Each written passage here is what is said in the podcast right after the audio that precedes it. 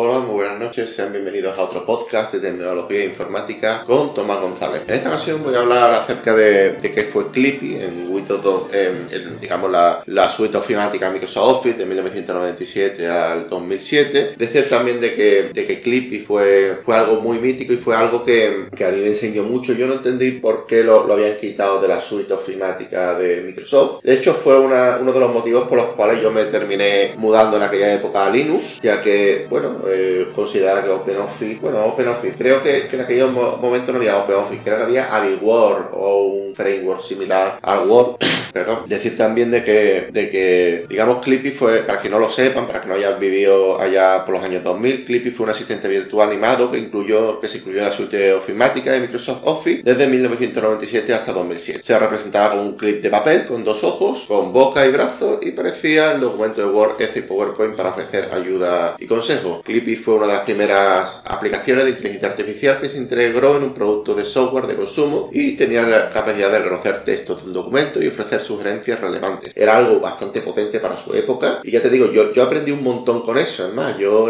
yo cuando yo estaba en, en, la, en una pequeña academia aprendiendo uno, vamos, se llamaba así, centro obrero, me acuerdo yo de que, de que yo le, le preguntaba mis dudas a Clippy porque sabía un montón y en algunos aspectos de hecho se parece mucho a ChatGPT o a Google Bar, un de lenguaje generado por inteligencia artificial, ya, em, desarrollado por OpenAI o Google Bar por, en este caso Google Bar por Google. ChatGPT puede, puede generar texto, traducir idiomas, escribir diferentes tipos de contenido creativo y responder a preguntas de forma informativa. Sin embargo, hay algunas diferencias clave entre estos dos. Clippy estaba diseñado para ser un asistente de productividad, mientras que ChatGPT es un modelo de lenguaje más general. Decir también de que el día en que Clippy lo quitaron, yo, yo la verdad es que me, me vamos, seguramente lo, lo, veo yo a día de hoy y digo, bueno, ¿cómo, cómo pude yo, cómo me pudo gustar esto en su día? Clippy era estático, mientras que ChatGPT puede aprender y adaptarse con el tiempo, y Clippy fue un avance significativo para su época. En Genesis fue increíble que, que, yo lo eché de menos, vamos. Fue una de las primeras aplicaciones de inteligencia artificial que integró en un producto de software de consumo y ofreció una nueva forma de interactuar con la tecnología. Sin embargo, eh, Clippy, eh, por algunos usuarios, también fue criticado por ser molesto y por distraer la tarea en cuestión. Como resultado, Microsoft lo eliminó del Office 2007. A pesar de, la, de su separación, Clippy sigue siendo